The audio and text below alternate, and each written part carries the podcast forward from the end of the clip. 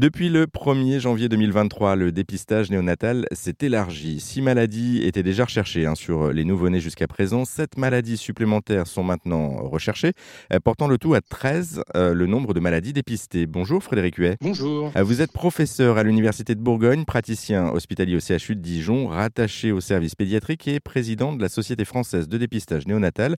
Alors pour débuter, est-ce que vous pouvez nous, nous expliquer justement ce que c'est que ce dépistage néonatal? Alors le dépistage néonatal est une action de santé publique, hein, c'est-à-dire que vous nés en France ont accès à ce dépistage et ça consiste au troisième jour de vie à prélever quelques petites gouttes de sang qu'on dépose sur un carton et ce carton est envoyé dans un laboratoire pour rechercher des maladies qui ont des caractéristiques bien précises.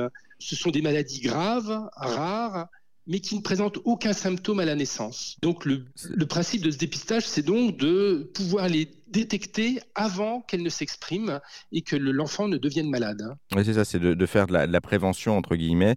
Euh, euh, vous parliez des, vous évoquiez justement les maladies. Depuis le, 1er janvier 2023, je le disais, il y en a 13 qui sont dépistées maintenant chez les nouveau-nés. Est-ce que vous pouvez nous, nous expliquer les principales peut-être Alors, ce sont des maladies peu connues pour le grand public. Ce sont des maladies qui concernent les glandes, par exemple la thyroïde ou une autre glande qui s'appelle la glande surrénale, ou alors ce sont des maladies dites qu'on appelle métaboliques, c'est-à-dire qui sont liées à une anomalie de fonctionnement de, des cellules qui aboutissent à des, des auto-intoxications de l'enfant par ses propres molécules.